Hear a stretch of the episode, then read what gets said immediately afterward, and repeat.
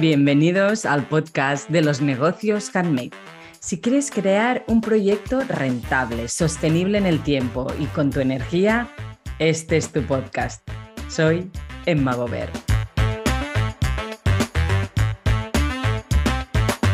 Hola y muy bienvenidos a un nuevo episodio del podcast de los negocios handmade. Hoy tenemos a Nuria Paguina, ella es diseñadora y patronista desde hace mucho tiempo. Uh, diez años que se, hizo freelance, para decirlo de alguna manera, y ocho en que ya dirigió su rumbo y montó la empresa que tiene hoy, que es PatLab, o sea, un laboratorio de, patrones, y en el que hacen un servicio integral de patronaje, diseño, prototipos, producción. Más o menos creo que es todo esto, pero Nuria, preséntate tú, quién eres tú y qué hacéis en PatLab, que seguro que lo haces mejor que yo. Hola, buenas tardes, Emma, ¿qué tal? Bien. Pues gracias por tu introducción. Uh, y bueno, como bien has dicho, la, empresa se llama Pattern Laboratory, que lo abreviamos como PatLab, que quiere decir esto, laboratorio de patrones. Y lo que hacemos básicamente es desarrollar productos, ¿no? En este caso de, moda, de preta porter y, y hacemos desde los patrones a la confección de prototipos, a las rectificaciones de estos prototipos, los escalados, y ya todo prepararlo para, para sus producciones, ¿no? Entonces, dime, dime. No, no, di, yo digo, a ver, claro, mm, bueno, yo os propongo un tema en esta cuarta temporada, pero antes de entrar en tema, ¿cómo pasas realmente de ser patronista freelance a crear todo este servicio y, todo este acompañamiento que haces a un montón, o que hacéis, porque sois un, gran equipo, ah, para, hacer este acompañamiento a, todas estas marcas?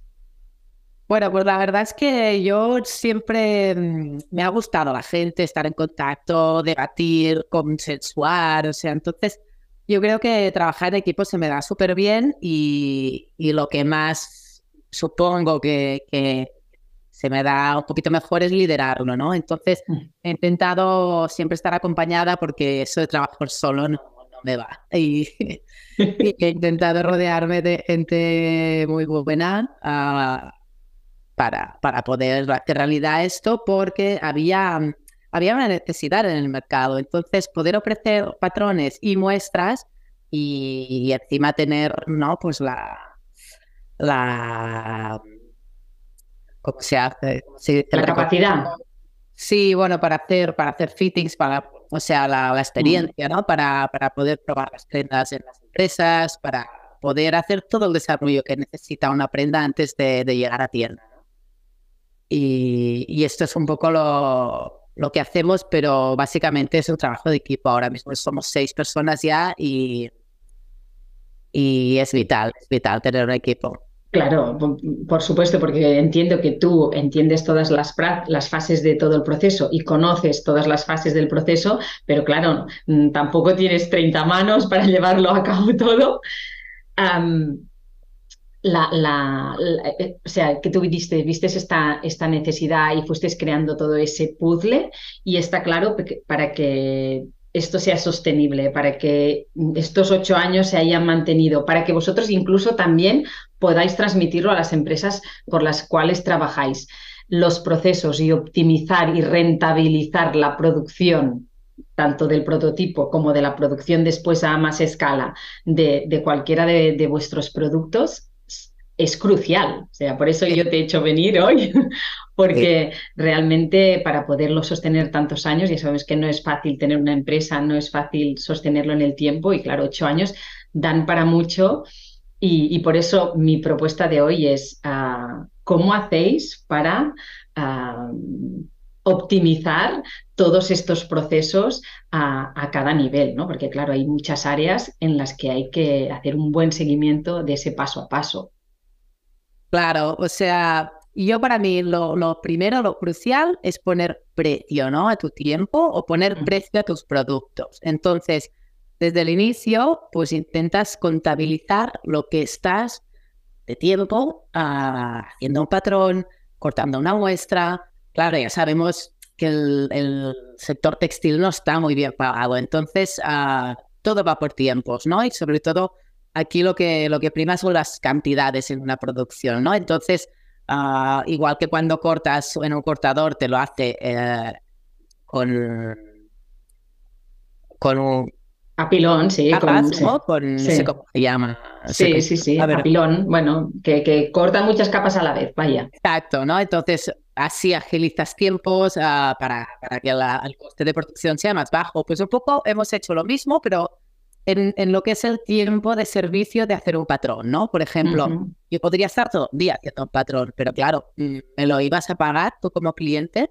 No, entonces uh, precisamente porque partimos de, de gente profesional uh, y ya senior en el sector, de patronista, pues ya hemos establecido unos timings uh, de, de, lo que se tarda en hacer las cosas, ¿no? -huh. Evidentemente una persona junior puede tardar más, pero bueno, siempre te tienes que mojar un poco y, y empezar por eso, por tasar tu precio, por tasar tu producto, tu uh -huh. servicio. Y esto es lo más difícil que, que me costó en sus inicios de poner precio a las cosas.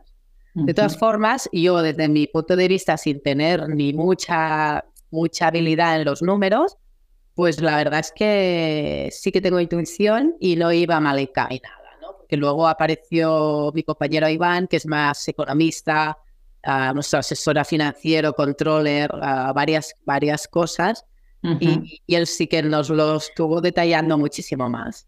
Claro, tú aquí, cuando, cuando apareció esta figura, y, y, pudiste hacer un buen balance de lo que yo siempre digo, ¿no? Toda esta parte del flow y toda esta parte del rigor, y aquí es donde cuando hay dos figuras, o en una misma persona también puede estar, pero que todo esto queda balanceado y, y, y puedes como conducirlo más y optimizarlo al fin y al cabo. Sí, eso es un poco lo que, lo que hemos hecho, ¿no? Con, con mi compañero, porque en realidad yo no iba mal encaminada, pero él lo acabó de pulir un poquito más. Uh -huh. y, y, es que al final trabajamos por tiempos, ¿no? Y tú, tú tienes un coste, hay unos costes de personal y se tiene que valorar con esto. Claro, pero la, mi pregunta es, o sea, esto vosotros hacéis prototipos, está claro que la primera vez que tú haces algo tardas más que cuando sí. lo produces en serie, sí. uh, pero en realidad vosotros sois muy rápidos porque necesitáis ser rápidos porque dices, ¿quién me va a pagar un día de estar haciendo un patrón si lo puedo hacer en una hora?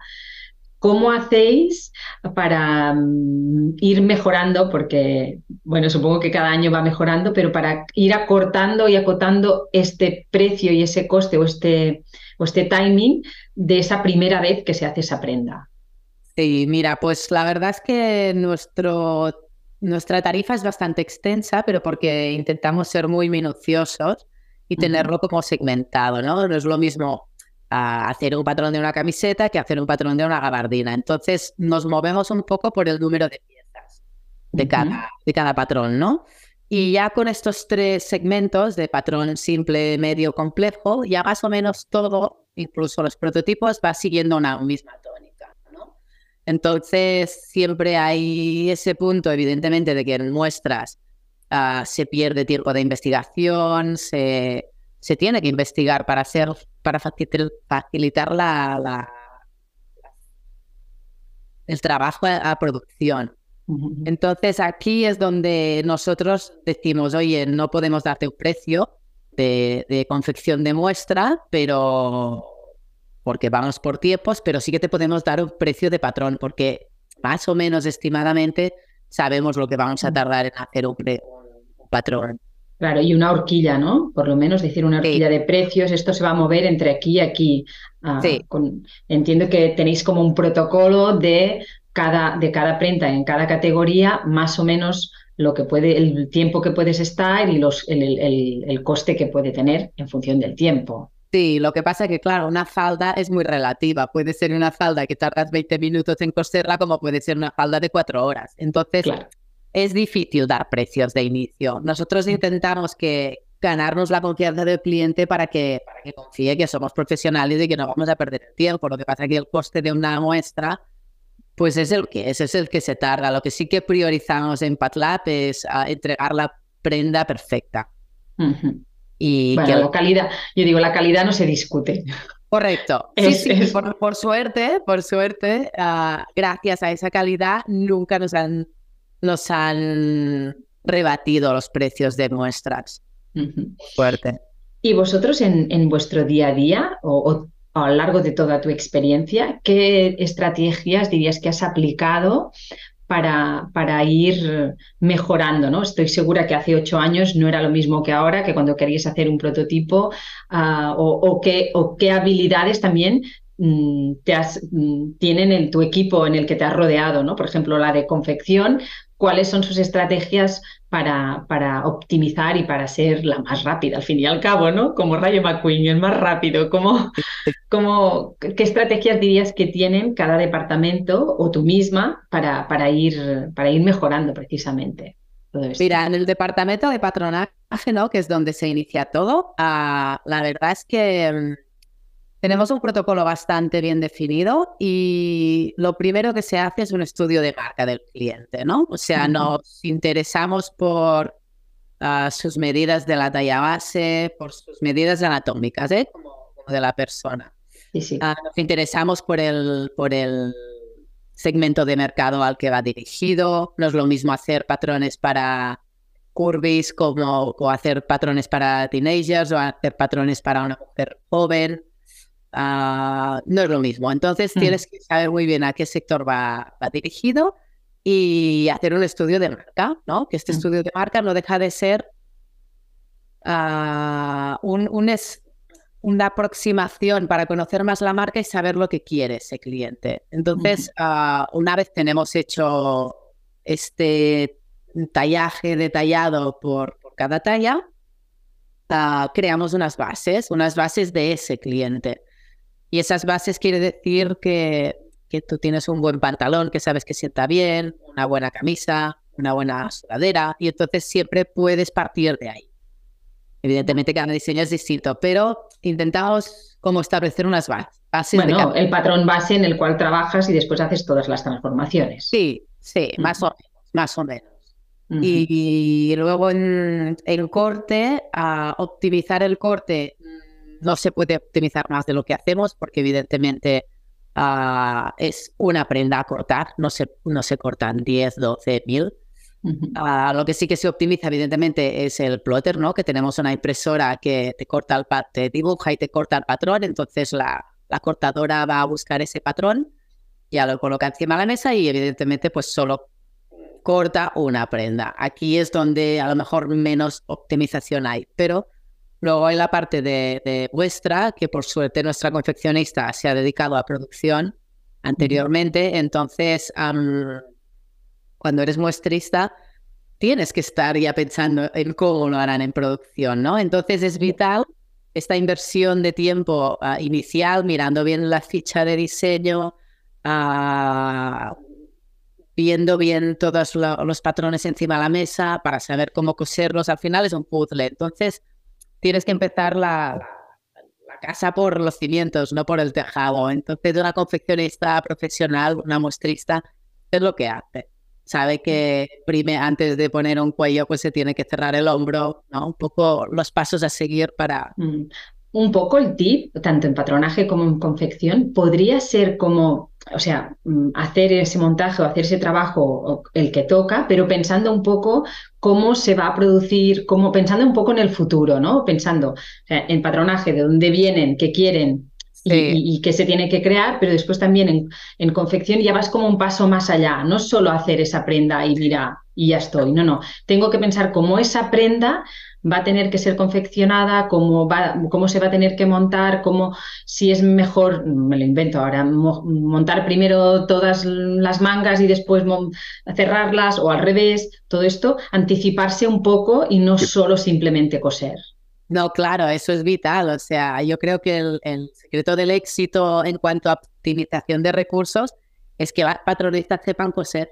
Porque en países de patronaje donde ya se amasa todo el pan. Entonces, la confeccionista lo que hace es hornearlo, pero, y, a veces se encuentra problemas, pero nosotras sabemos que hemos hecho bien nuestro trabajo cuando la confeccionista ni siquiera viene a decirnos, oye, que este piquete no me casa, oye. Entonces, cuando, cuando la confeccionista está calladita y todo fluye, es que nuestro trabajo está, está, está muy bien hecho y es lo que es lo que luego te da la, eficiencia para, para tardar menos, hacer la muestra, para tardar menos en patrón, pero es del patronaje donde realmente se tiene que pensar en todo esto. Y, y una pregunta, o sea, ¿trabajáis entre comillas contra reloj? Es decir, o sea, hay presión de tiempo, decir, va, hago esto y lo tengo que hacer con el mínimo de tiempo posible o, con, o tengo que cronometrarme o, jugáis con, con, el cronómetro. Bueno, al principio un poco sí, ahora no y depende también de, de flujo de, Lo que pasa es que sí que estamos acostumbradas a, a tener un ritmo bastante elevado. Ah, sí que nos estamos estabilizando un poquito más, pero no, no hace mucho estábamos haciendo ocho prendas al día. Lo que esto es mucho. Esto es mucho, entonces tienes que seguir un ritmo muy, muy, muy... Evidentemente, eso no somos, somos un, personas, no somos máquinas y a veces tenemos mejores días y otros peores, pero tenemos, un ritmo bonito y es bueno. Y creo que es, también como, líder del equipo ah, se tiene que mantener este ritmo, porque a la mm. que bajas los rebasamos todos demasiado. Entonces, aquí es donde los números empiezan a fallar. Y evidentemente un día malo lo puede tener todo el mundo, pero en un equipo tiene que haber ritmo. Tiene que haber ritmo. Eh, eh, lo entiendo casi como un ritmo, como un, o sea, sí que es como un ritmo de alta competición con un equipo que de alguna manera tiene unos objetivos a cumplir y que si eso no se cumple, como decías muy al principio, el tiempo no cuadra y siempre, bueno, yo lo hablo en mentoría, si tú tienes una pieza y tardas una hora, los estás duplicando el coste de tiempo de producción, a lo mejor, o sea, el coste de material no, pero el tiempo de producción y de mano de obra sí, y es crucial y hay, hay, mucha tendencia en que para que esto quede bonito me quedo media hora más haciendo ese pespunte para que sea perfecto. No, yo, soy, yo soy de este tipo de, de, personas que si esto no funciona, fuera, a cambio. O sea, hacemos pruebas, hacemos pruebas, pero no podemos permitirnos el lujo de perder demasiado tiempo en esto. Y la verdad es que, que funciona. Y después, ah, por ejemplo, también en, la gestión del cliente, porque una de las cosas que, suele pasar, te pasas horas y horas mandando mensajes, porque además lo vuestro es todo personalizado, no podéis decir, mira, hago esto en serie. Por lo tanto, ¿cómo, ¿cómo hacéis con la gestión de clientes para precisamente para que no interrumpa todo este ritmo del que estás hablando? Mira, me encanta que me preguntes esto porque realmente es donde se pierde tiempo. O sea, nosotros aquí, aquí dentro estamos en un ambiente muy ah, relajadito, entre comillas. O sea, no paramos de trabajar, vamos a un ritmo potente, pero no hay estrés. Entonces, sí que hay presión porque cada día enviamos un paquete y hay la presión un poco del tiempo, pero bueno, si no sale esta prenda porque se nos han callado, sale el día siguiente. Entonces, es un estrés moderado, pero... Un estrés positivo, bien, que va de marcha, de guay. Sí, es guay porque es que hay curro y no. Bueno, es que marcha, que nos va la marcha, que nos va la marcha. Sí, completamente. Pero esto que dices es la clave, es la clave para que un negocio funcione. O sea, yo de puertas para adentro puedo, uh, puedo dirigir el equipo a, ¿cómo se dice? Um, bueno, organizarlo, ¿vale? Pero de puertas para afuera es un caos. Y, cada cliente, pues tú con una sonrisa en la cara. Entonces. Y cada cliente debe ser un mundo. Evidentemente. Es como tener, ah, bueno, otro dispendio de energía, es como un niño, ¿no? Es venga, otra vez a, empezar de cero con este cliente que quiere, que no sé qué. Entonces, claro, tenemos otro protocolo.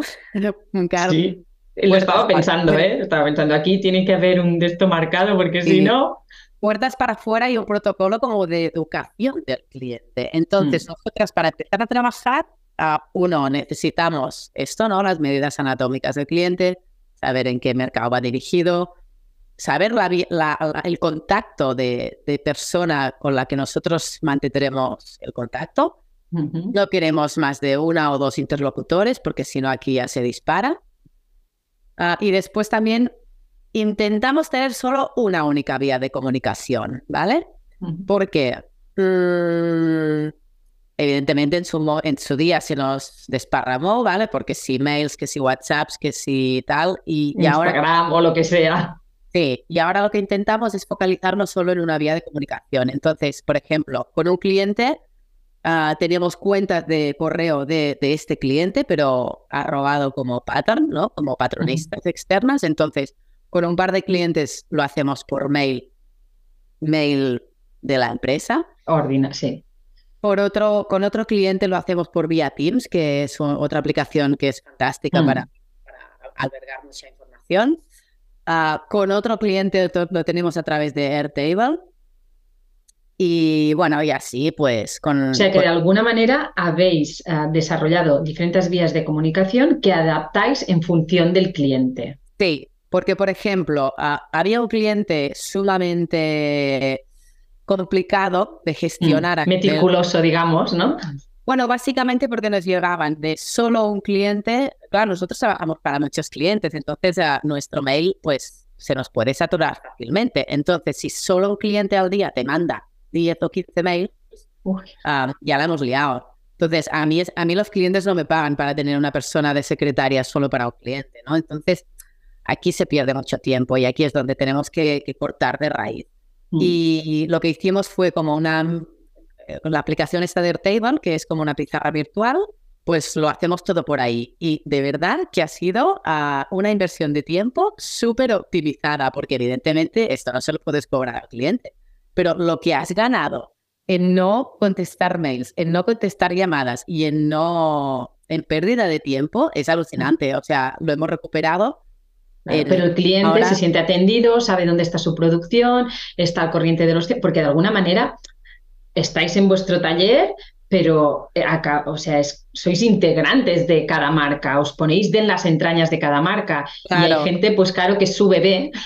Claro, y, necesita... es externas, ¿no? Pero siempre intentamos decirles que, que formamos parte del equipo. Entonces, una manera también parece absurda, pero no, es verdad. O sea, solo teniendo el mail de arroba tuempresa.com, ya sabes que, que esta persona forma parte de tu, de tu equipo, aunque, aunque esté externalizada, ¿no?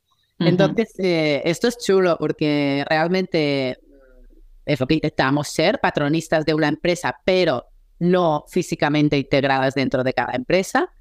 y, de esta manera yo creo que, que, aportamos confianza, credibilidad, un poco todo. La comunicación evidentemente es vital, o sea, lo que priorizamos es la comunicación con el cliente, pero las vías de comunicación tienen que estar muy bien definidas para no perder tiempo, ni ellos ni nosotros. Claro, supongo que esto ha sido uno de los grandes aprendizajes de estos ocho años. Sí, que, esto que hace, es la clave. Que no te lo pensabas cuando empezaste. No, no, no, no. Y mira, ya yo creo que ya todo el equipo estamos con dos pantallas. Con dos, con dos pantallas, por eso una es solo para, para mails, clientes, vías de comunicación y la otra es para trabajar. Sí, sí. Pues mira, sí, sí, claro, bueno, suerte de la digitalización. Sí, clave también, otra, otro tema. Y bueno, y las aplicaciones que hay miles. Y entonces cada cliente quiere la suya. Ah, claro, lo que dices tú es una, es una, es una inversión. Cada cliente tiene sus necesidades, ¿no? Y si tú como empresa externa le puedes aportar una solución, vamos, es que te lo compran enseguida. Y ahora, a un paso más afuera, cuando hacéis, porque claro, si vosotros hacéis el, prototipo, hacéis todo el estudio base de la prenda y esto se tiene que llevar a, producir, que lo podéis producir vosotros o, lo pueden producir ellos mismos o ellas, eh, depende de la marca. Y, supongo que tenéis que contabilizar y, marcar muy bien, mira, esto se tarda esto, esto se tarda el otro. Y yo, yo sé que en producir el primero he tardado 20, pero lo hacer 500 vas a tardar 15 o 10. Todo esto supongo que lo preparáis para que también sea óptimo en, en, productividad o en producción. ¿Cómo, ¿Cómo, marcáis estas premisas para que durante la ejecución de todo el proceso sea lo más rentable posible? Bueno, a ver, no es, no es tanto como lo dices, sino que, que tú como empresario de una marca sabes que el paquete, ¿no? El paquete de, de desarrollar un producto te va a costar X, ¿no? Entonces, eh, este coste técnico de desarrollar un producto, como podría, como si hiciéramos una taza, ¿eh? O sea, es lo mismo. tú sabes que aquí te vas a llevar una parte importante. Luego, este coste, tú como empresario y, y produces, lo repercutes en, en la cantidad de que lo produces. Por eso son importantes las cantidades, porque nuestro trabajo es el mismo para hacer una muestra como para hacer mil o un millón. Nuestro trabajo tiene un precio y, es este. Para circular es uno, para plana es otro, pero ah, evidentemente depende si escalas cinco tallas o escalas una talla. Varía un poco, ¿vale? Pero hay, hay como unos, unos segmentos de precio. Entonces, mm, es el empresario que produce el que tiene que repercutir esto en en su producto, en su producto del, del, coste final. Pero vosotros podéis controlar más o menos, por ejemplo, si lo que decíamos, ¿no? Si el prototipo lo hacen así o lo hacen así, o sea, marcáis este paso a paso a la hora de producir para que sea ah, más rápido hacerlo, o se supone que los que producen ya saben, o está en la ficha técnica. Mm, lo que hacemos es ah, llevarles nuestro prototipo para producción, para producir y ahí se ve. O sea, no, no hay una lista de fases o no hay un, hay un manual escrito, porque los, los, mm, los talleres de producción se dedican a eso. Y cuando ven saben. está hecha, o sea, lo que no saben muy bien hacer un, un, taller de producción es lo que hacemos nosotros, ¿no? Es decir, desarrollar, intentar que quede bonito, con acabados bonitos y hacemoslo así, no así por ese motivo. Pero una vez tú le das la prenda, ellos la miran, la remiran, la descosen si hace falta para ver cómo tú lo has hecho. Entonces, es esta muestra la Biblia para los talleres de producción. Vale, o sea que de alguna forma la ficha técnica es la propia, la propia prenda, es la que marca eh, este, este, este proceso. pero evidentemente la prenda va respaldada por una ficha de diseño y con una tabla de medidas. Pero no puedes hacerles un manual escrito porque no se lo van a leer. Estamos hablando de talleres Ah, pueden ser marroquíes, pueden ser de aquí, pueden ser de Turquía, de China. Entonces, una imagen vale más que mil palabras. Es mejor tener una buena ficha de diseño con todos sus pespuntes bien hechos, con todos sus detalles, ah, una tabla de medidas para verificar que las producciones vienen bien, en largos, en anchos, para cada talla, y luego una muestra. O sea, estas tres cosas son vitales para que una producción vaya bien. Vale, o sea, y hay el protocolo, el protocolo de estas tres estas tres fases. Sí. Mm, ahora una, me voy un poco, pero es muy diferente trabajar, porque trabajáis por todo tipo de, marcas, pequeñas, grandes. Es, em, ¿Podrías generalizar un poco según, o sea, es, trabajar por un fast fashion o para trabajar unos low, unos low fashion o trabajar para gente que empieza? ¿Cambia mucho vuestro trabajo o, es, continúa siendo este trato al cliente, que es lo que cambia? Ah, Cambiar, cambiar el día a día, no. Lo que te cambia son los timings, ¿no? Tienes más ah, tiempo con, con, algunos clientes. Claro, nosotros también tenemos segmentos de clientes, ¿no? El, el A, el B y el C, que digo yo. Y, y evidentemente, si el A, que es el que te da de comer y te manda 50 patrones al mes, pues si quiere un patrón ya, pues vas a priorizar él antes que a los pequeños. Pero Básicamente es un tema de timings, porque nosotros tardamos lo mismo en hacer un patrón para fast fashion que para clientes más pequeños. Entonces, aquí sí que jugamos eh, en los timings de entrega, que, esto siempre en el fast fashion es lo necesito ya, ah, la producción tiene que salir ya, en Marruecos está parado porque está esperando tu patrón y, ahí sí que te, te un poco la obvio. Pero, pero bueno, los low fashion tienes más margen de tiempo. Bueno, porque por eso se llama slow también, ¿no? Sí, sí, sí. De todas formas, bueno, también ha cambiado un poco todo y, ya cada vez menos las marcas hacen dos campañas, cada vez se está haciendo más cápsulas. Entonces, lo, lo, lo bueno de nuestro trabajo antes era como muy focalizado en dos, en dos o cuatro meses al año y ahora hay muchísima uniformidad. Todo el año tenemos trabajo, gracias a los pequeños y a los grandes. Que Supongo que esto también ha cambiado vuestra, vuestra manera de trabajar, ¿no? Vuestra optimización propia dentro del trabajo de equipo. Sí, sí. En el fondo, ya te digo, ese es el tema de intentar no parar la máquina, ¿no? No parar el ritmo. Pues em, bueno, yo creo muy interesante.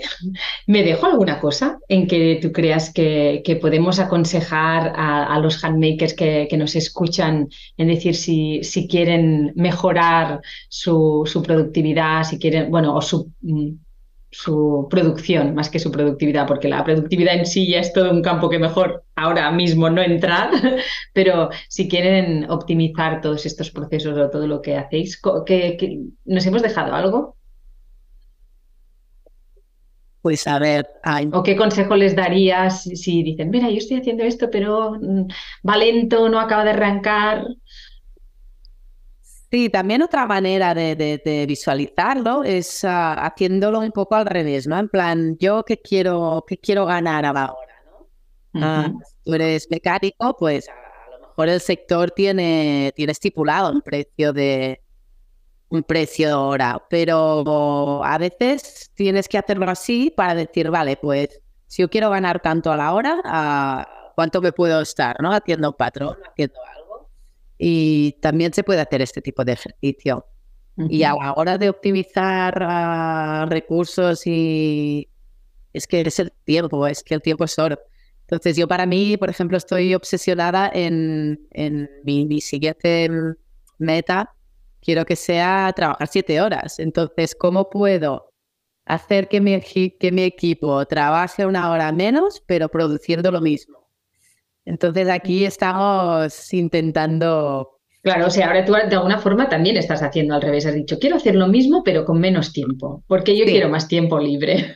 Sí, sí, sí, sí, sí. Es un poco también la tendencia y yo creo que estarán súper contentas, pero me tengo que asegurar de que así sea. Entonces, mm, tienes que ir un poco a personalizarlo. Claro, cuando estás tú solo, ah, puedes hacer prueba, error, error, prueba, pero cuando tienes un equipo, les tienes que dar las herramientas, ¿no? Para que lo puedan hacer. Entonces, me lo invento. Si yo en un escalado he tardado en hacerlo media hora, pues, uh, ¿por qué esta persona de mi lado ha tardado una hora y media, ¿no? ¿Qué, qué, qué paso sigue? ¿Por qué tarda tanto? Entonces, es como ayudarla Claro. Aquí estás un trabajo de seguimiento de procesos para ver realmente cómo se puede hacer mejor. Sí, incluso al revés, ¿eh? O sea, si alguien va más rápido que tú, decirle, oye, ¿esto cómo lo has hecho? Porque se ha tardado menos, ¿no? O, incluso en la mesa de corte. Ah, a veces puedes capicular, a veces no, a veces puedes lomar, a veces no. Entonces, aquí sí que hay un gran trabajo de compañerismo y de, y de eficiencia. De, decir, oye, chicas, esto vamos por tiempos y necesitamos dar un precio de mercado evidentemente de calidad y a lo mejor es un poquito más alto que los demás, pero, pero tiene mm. que ser un precio de mercado porque si no, no te lo pagaría. Claro, pero lo que dices tú que creo que, que, va al, justo, que es personalizar al fin y al cabo, que es que cada uno, y yo siempre también lo digo, ¿no? Negocios a medida y que la productividad, lo decía hace poco en un reel, es, es un vestido a medida, porque cada uno somos diferentes y tú vas a tener la mente clara por la mañana, yo la voy a tener por la noche, ahora me va a venir bien aquí, después allá. A ver, con compromiso, exigencia, disciplina, pero a la vez también saber adaptarse a cada persona y a cada circunstancia. Sí, yo creo que esto lo, hemos enfocado muy bien desde el inicio porque nos conocemos bien y cada persona tiene la libertad de decir, oye, mira, me apetece hacer este patrón ahora que estoy fresca, ah, esto no lo quiero hacer, hazlo, ¿quién lo puede hacer? ¿no? Entonces, hay, hay mucho compañerismo y sobre todo hay, hay este punto de, de conocernos y de saber lo que una es más buena en, en otra. Lo que pasa que es también exijo que seamos todas muy versátiles. O sea, yo no me voy a poner a cortar una prenda, pero si tengo que hacerlo, uh, sé hacerlo. Entonces, tenemos que ser todas muy versátiles para poder, eh, poder hacer patrones de niño, de mujer, de sport, de lencería. Entonces, es lo que intentamos, que todas hacemos de todo, pero ah, intentando encontrar ese punto de agilidad.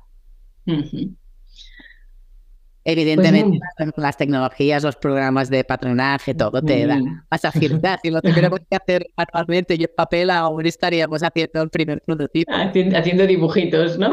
Claro, y esto es lo que te da, te da, te, da, tiempo de margen, porque, no sé, tú puedes estipular hacer un patrón en un par de horas, pero si tardas tres, no pasa nada. porque hay este margen de, de, bueno, tener las herramientas adecuadas también para hacerlo, tener las herramientas adecuadas también hace que ese proceso, o sea, si yo no tengo la herramienta tecnológica o manual o la máquina de coser se estropea, esto claro, no lo hemos dicho, pero evidentemente es base, hay que tener, igual que la calidad, hay que tener buenas pues este herramientas. es muy importante porque sin una mm. buena, sin un, un buen mantenimiento del taller, por ejemplo, de las maquinarias, sin un buen mantenimiento de las tijeras de corte, por ejemplo. O sea, yo no hay cosa que me ponga más nerviosa que trabajar ah, con el material inadecuado. O sea, es que eres ineficiente ya de inicio. Te va a eres ineficiente porque si tú te pones a cortar con unas tijeras de papel, ropa, ya está, el has Sí. Yo,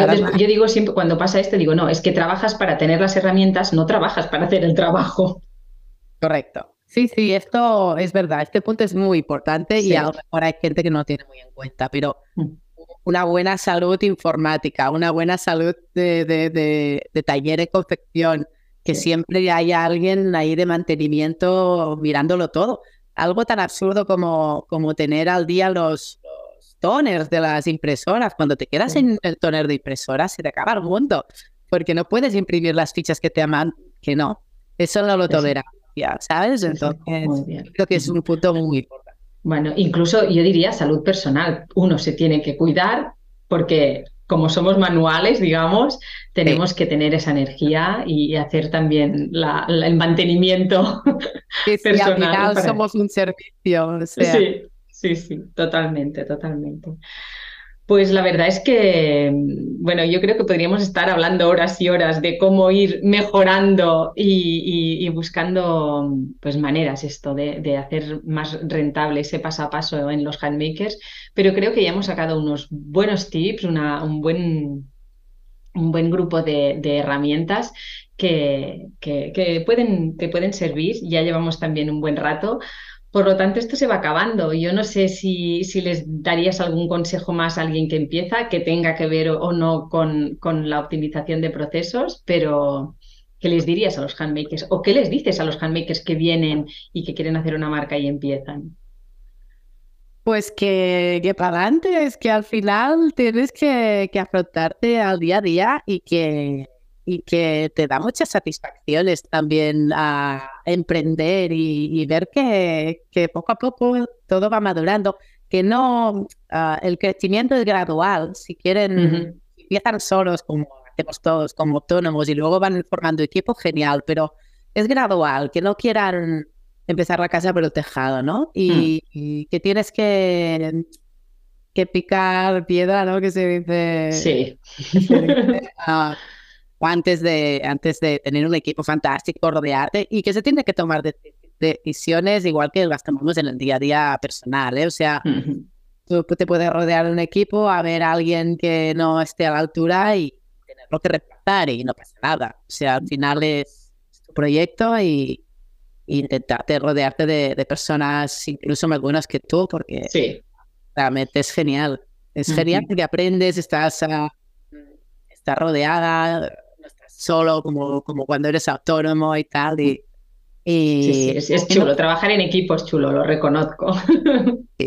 Ánimos fuertes y sobre todo cuidarse uno mismo. Esto, mm. la parte personal que no se olvide nunca porque realmente somos, somos nosotros. ¿no? Sí, somos el motor de nuestra propia empresa y es importante. Entonces, la parte personal, es decir, si a mí la parte personal me está exigiendo una hora más al día y trabajar una hora menos, realmente es parte de mi trabajo también este, esta hora libre que me quiero. por las circunstancias que sean. ¿no? Sí. ¿Dónde, ¿Dónde os podemos encontrar si queremos hacer un patrón o un queremos un servicio? Bueno, antes de, de saber dónde os pueden encontrar, mm, ¿Qué, planes de futuro tenéis? ¿Cómo, cómo veis, cómo, cuando, cómo ves el futuro ahora que ya tienes uh, todo el, tu equipo, que ya sientes que está consolidado? ¿Hacia dónde vais? ¿Tenéis pensado ya por dónde crecer o no? ¿Se puede decir? ¿No se puede decir? Sí, sí porque mira, justo estamos ahora en un impasse que ya el equipo ya está madurito, ya tenemos, ya llevamos en este taller cinco años, más o menos el equipo hace siete años que estamos ya juntos. Ah, yo, como bien has dicho, ya llevo como unos 10 años de autónoma y, y ahora necesitamos este clic, este, este plus, y nos centraremos mucho en, en la parte del 3D de, para poder ah. ahorrar. Otro, otro de estos. Otro tip. Es, es, incluir las nuevas tecnologías como es el 3D para poder ahorrar a nuestros clientes al menos una muestra. Porque normalmente se hacen un, dos, tres muestras, incluida la de producción, y si podemos ahorrar una, pues ya es un ¿sabes? Para el empresario. Entonces, nos ah, vamos bastante enfocados ya para el 3D, que de hecho ya lo estamos haciendo a algún cliente. Ah, y a través de nuestra web también patronistas freelance y otros profesionales del sector, si no tienen plotter, van a poder subir su archivo y recibir el patrón dibujado y cortado en menos de horas. Esto, esto es la bomba, porque es de las cosas que cuesta más decir, oye, porque muchas veces, mira, ya lo tengo hecho, pero tengo que estar no sé cuántas horas cortando, no, no, no, dibujando. Y claro, os lo envían y después lo reciben ellos. Sí, correcto. Ahí, o sea, lo que estamos ahora trabajando, que aún no está activado, es uh, el e-commerce, la e-shop de, a través de nuestra web para que tú puedas subir el archivo, nos lo pagas ah, y ya el día siguiente lo tienes en casa a través de un mensajero. Y esto también va a ser un filón, yo creo que interesante para gente profesional que evidentemente no, o no tiene el espacio, o no tiene los recursos para imprimir patrones, y, está un poquito mal ahora ir a copisterías para que te lo hagan y además es que tampoco te lo van a cortar porque nuestro plotter tiene dibujo y corte. Entonces, claro, poder recibirlo, desenrollarlo y poder cortar tu prenda, pues es genial. Y por otro lado, también dentro de nuestra web se va, va a haber un, un mercado de patrones que también vas a poder comprar. Caray. Entonces. Tela marinera, ¿no? Esto es en primicia, entiendo. ¿Es, público ya o no? No, no es, público. Es primicia total. Primicia, pom, pom, anuncio, qué guay, qué bien, qué, qué, honor, qué ilusión. Porque pensamos, por ejemplo, que las marcas jóvenes que no tienen recursos para pagar una patronista, para tener una patronista, pues al menos que encuentre X patrones que estén ya más o menos predefinidos y escalados, importante. Claro para empezar su marca. Por ejemplo, quiero una sudadera, pues mira, me compro esta sudadera por X euros, todas las tallas y ya me espabilo yo a alargarla, cortarla, ¿no? Hacer esto. Entonces, que tengan como estas bases que saben, que sientan bien para empezar su negocio. Ostras, pues es, realmente esto es una herramienta muy interesante para los handmakers de la comunidad, porque hay muchas cosedoras que, que, a veces esto, ¿no? Conocen bien un patrón, pero realmente escalar es algo complejo, que hay que saber unos cuantos niveles de patronaje. Y claro, es una muy, realmente una muy buena herramienta. Por lo tanto, si quieren todo esto, ¿dónde pueden encontraros? Pues mira, nuestra web es www.patlab.com, de Pat Laboratory, con doble T. Y eh, físicamente estamos en Olot, en Girona. Y nada más, nos van a poder encontrar también en el Instagram PatLab. ¿Y, alguna red social más, LinkedIn o algo así? Uh, sí, en LinkedIn también estamos, pero como Nuria Pagina. Vale. yo. como Nuria Pagina. Muy bien. Bueno, ya tiene unas cuantas vías para encontrarte. Sí, y si no, en el mail de hola.patlab.com, pero, pero realmente y si no a través tuyo. También. También, yo doy información, yo contesto siempre, o sea que, pues muchísimas gracias por abrirnos el corazón, por contarnos todo y primicias incluidas y, y nada, muchas gracias. Gracias a ti por invitarme a pensar que pueda aportar algo. Sí, tanto. Muchas gracias por haber escuchado hasta aquí. Nos vemos. A mí me encontráis en Emmabover o en emmabover.com. Y eso, nos vemos en el próximo episodio del podcast de los negocios handmade. Chao.